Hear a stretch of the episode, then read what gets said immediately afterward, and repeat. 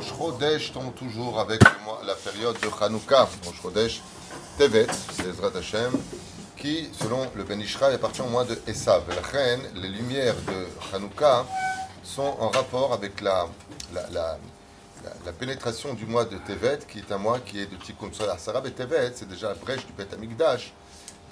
Comme il est c'est pour cela que l'étude, tout comme les- bougies de Hanouka brillent la nuit, l'étude de- du mois de Tevet la nuit est particulièrement élevée. Ceci étant, comme vous le savez, Rosh Chodesh Tevet, Shechal Yot Bemeachol, Shel Hanouka, Motzim, Shnei Sifre Torah. Ce soir, c'est Rosh Chodesh, on sortira demain matin deux Sifre Torah. Vekorim, Besefer Torah Rishon, Shlosha. Premier Sefer Torah, on lira 3, et le dernier, on lira 1, puisque 4 montent à Rosh Chodesh, Tadir, Mishino Tadir, Tadir Kodem. Quel Sefer Torah on lira en premier Rosh Chodesh. On fera tout simplement la lecture de Rosh Chodesh. Et le quatrième, qui fera le Kaddish, eh bien, lira sur Hanouka, correspondant donc au sixième jour de demain matin.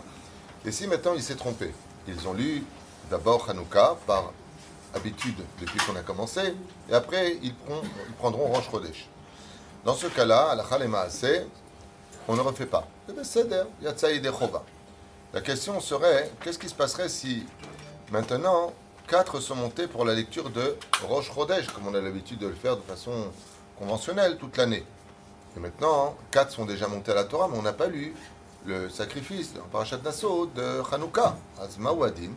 Dans ce cas-là, on fera monter Mishmut Vod Torah, un cinquième élément, une cinquième personne, qui montera pour ne pas laisser le Sefer Torah sans être monté. Mais la reine, dans le cas où une personne se serait trompée, on dit Ouais, on a fait monter les quatre pour Rosh comme on a l'habitude de le faire, mais maintenant y aller pour le Sefer, le Torah de, de on demandera à une cinquième personne de monter Bezrat Hashem pour cette lecture-là, dans laquelle la Torah ne reviendra pas vide, parce que chaque fois qu'on sort la Torah, c'est toujours pour avoir le mérite, je dis bien le mérite de l'élever, car en réalité, c'est elle qui nous protège et c'est elle qui nous aide.